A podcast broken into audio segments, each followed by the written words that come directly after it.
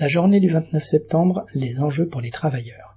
Le monde du travail est confronté à la hausse des prix, à des salaires et pensions bloqués, ou aux augmentations bien insuffisantes, aux attaques contre les chômeurs, contre les retraites. Le patronat est bien décidé à garantir par tous les moyens ses profits aux dépens des travailleurs et des classes populaires.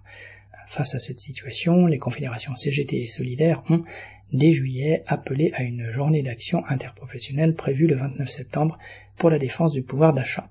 La CFDT et FO ont entré annoncé qu'elles ne se joindraient pas à cette journée. Mais le 8 septembre, la CGT, Solidaires et FSU ont appelé une nouvelle fois à la journée du 29 septembre.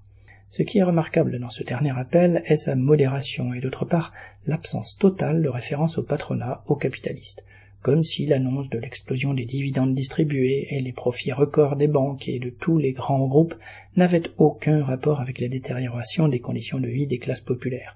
Cet appel demande une revalorisation d'au moins 10% des salaires qui apparaît surtout concerner la fonction publique, se poursuit en demandant la taxation des superprofits en référence à la crise énergétique et en condamnant la politique fiscale du gouvernement. Le refus de mettre en cause le patronat n'est certainement pas un oubli, mais il épargne ainsi les véritables donneurs d'ordre de l'offensive contre les travailleurs. Enfin, on se demande quelle est la détermination de la principale centrale syndicale, la CGT, pour la réussite de cette journée, même avec ses objectifs limités, et pourquoi, par exemple, la santé est appelée à se mobiliser seule le 22 septembre. Il y a pourtant pour tous les travailleurs la nécessité vitale de se retrouver tous ensemble, car leurs intérêts sont intimement liés. Le 10 septembre encore, le site de la CGT ne contenait aucun appel à cette journée. Les travailleurs, les militants conscients ne peuvent pourtant rester spectateurs face à cet appel aussi limité soit-il.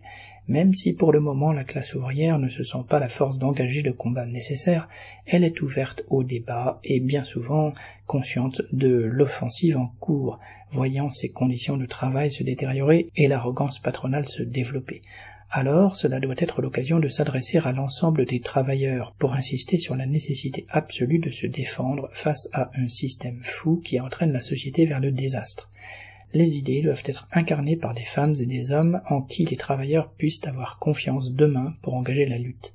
Lorsque les travailleurs le feront, ils ne donneront pas de préavis, mais ils devront pouvoir se souvenir de ceux qui, même dans les périodes difficiles, ont mis en avant des perspectives de lutte.